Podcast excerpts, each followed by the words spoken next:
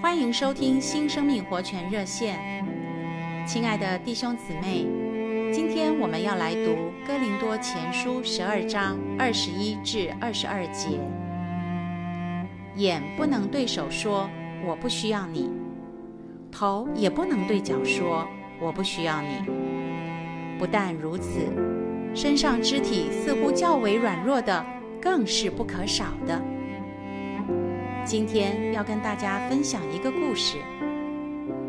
美国有一位黑人姊妹得救以后，天天快乐地唱诗说：“一次得救就永远得救，一次得救就永远得救。”有一个常常疑惑神的基督徒就问他说：“你这样唱，真能保证将来能进天国吗？”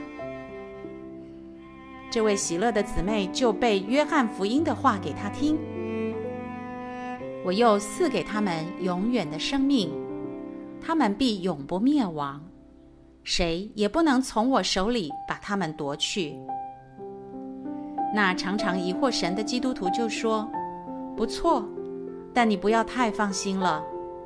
你该知道，手大缝也大，一漏就把你漏出去了。”他回答说：“我永远不会漏出去的，因为我就是神的一个小指头。”是的，赞美主，主是元首，我们是他的肢体，我们与他有生命上的联合。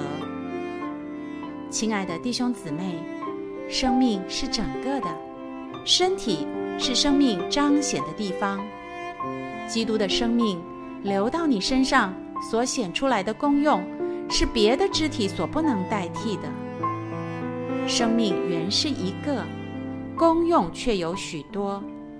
千万不要以为自己所蒙的恩典是那么少，好像在基督的身体里没有功用。要知道，只要我们是一个肢体，就有一定的功用。赞美主，我们都是基督身体里宝贵的肢体。谢谢您的收听，我们明天见。